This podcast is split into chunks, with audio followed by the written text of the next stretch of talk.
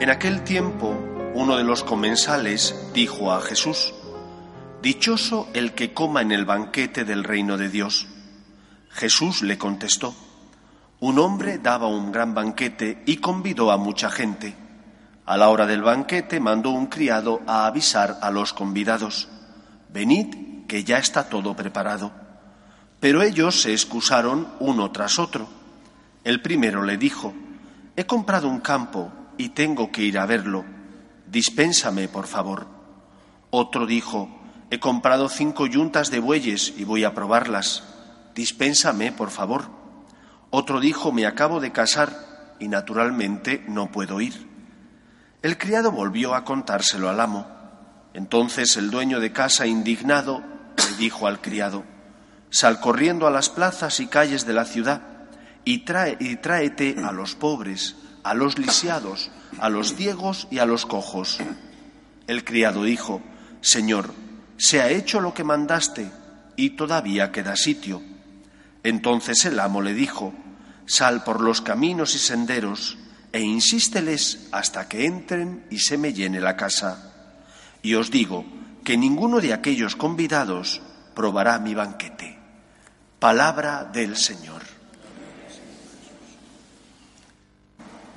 Hoy la Iglesia, al menos la Iglesia en España, recuerda a sus mártires recientes. Aquí siempre ha sido una tierra rica en gente que ha derramado su sangre por Cristo.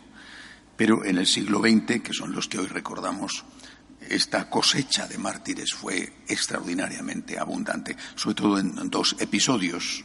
La, más breve, eh, el levantamiento comunista eh, en Asturias principalmente en el año 1934 y luego las matanzas que estuvieron unidas a la guerra civil. Para alguien que no sea de España resulta difícil de entender lo que aquí pasó. Eh, bueno, quizá no para todos, eh, porque también pasó en otros sitios. En cualquier caso, cuando se habla de mártires, siempre hay que hacer tres partes. La causa, los causantes y la respuesta. La causa, mm, hablo de España, pero si no, no serían mártires, la causa fue el odio a la fe. En nuestro caso, pues, solamente entre religiosos, religiosas, sacerdotes, obispos, hubo más de seis mil eh, con espantosas torturas. Aquí en Madrid eh, se cebaron de una forma especial. Eh, en este caso, además hubo los laicos, por ejemplo, todos los que pudieron matar de la acción católica, todos los que pudieron matar, los mataron y otros. Eh, en este caso no había ninguna justificación de tipo político. Por supuesto, en el 34 no había guerra civil, pero es que en el 36 los sacerdotes no estaban metidos en, en partidos políticos, no estaban metidos en la CEDA, por ejemplo, no estaban metidos en, ningún tipo de organismo a favor del golpe de Estado, a favor de la, de eh, sector nacional en la guerra civil. Simplemente eran curas, eran monjas, monjas de clausura. Las sacaron de sus conventos y después de mil fechorías las crucificaron, las mataron, las torturaron.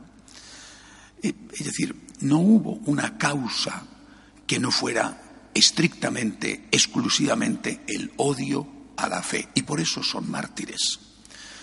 A veces se duda de que en otros países, en otras circunstancias, si tal o cual que ha sido o que va a ser beatificado, canonizado, de verdad murió por odio a la fe, porque estaban próximos más o menos a determinadas líneas políticas. En el caso de España, nada.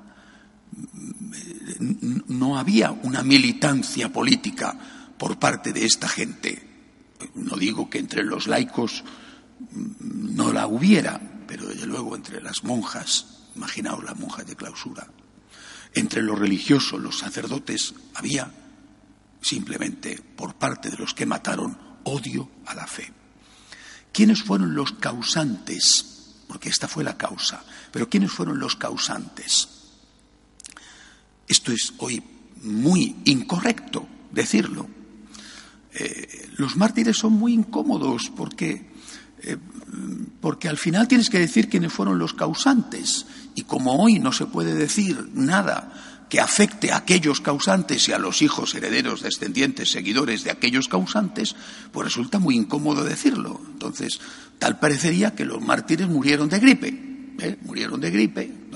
Iban por el camino, les cayó una piedra encima, murieron aplastados. Pues no, murieron por los comunistas. Esta fue la, estos fueron los causantes. Y no han pedido perdón. No es que sus sucesores, que ahí están, ¿eh? alguna vez han dicho, lo siento, eh, nuestros predecesores en la causa hicieron mal, porque la violencia no está justificada nunca, la tortura, el asesinato. Jamás han pedido perdón. Los causantes siguen presumiendo de lo que hicieron sus predecesores, incluso siguen amenazando, si pueden, con hacer lo mismo. No lo han llevado a cabo porque no sé si es que no han podido o porque los tiempos han cambiado, pero todavía siguen escribiendo esas cosas tan curiosas de la iglesia más eh, que más brilla es la que arde, por ejemplo. Bueno, los causantes fueron los comunistas. Esta es la realidad histórica. No se han arrepentido y jamás han pedido perdón de ello. Esta es la realidad histórica, aunque hoy no sea políticamente correcto decirle, decirlo y para muchos sería mejor decir que murieron de un ataque al corazón aquellos eh, miles y miles de mártires españoles. ¿Cuál fue la respuesta? Porque eso es importantísimo. Porque esa tiene que ser nuestra respuesta. Sabemos cuál fue la causa, el odio a la fe, y sabemos cuáles fueron los causantes, es decir, quiénes tenían el odio a la fe. Pero es importante la respuesta. ¿Qué respuesta dieron? Fidelidad a Cristo y perdón a sus enemigos. Y eso tiene que ser también nuestra respuesta. Sabiendo quiénes fueron los causantes y por qué lo hicieron.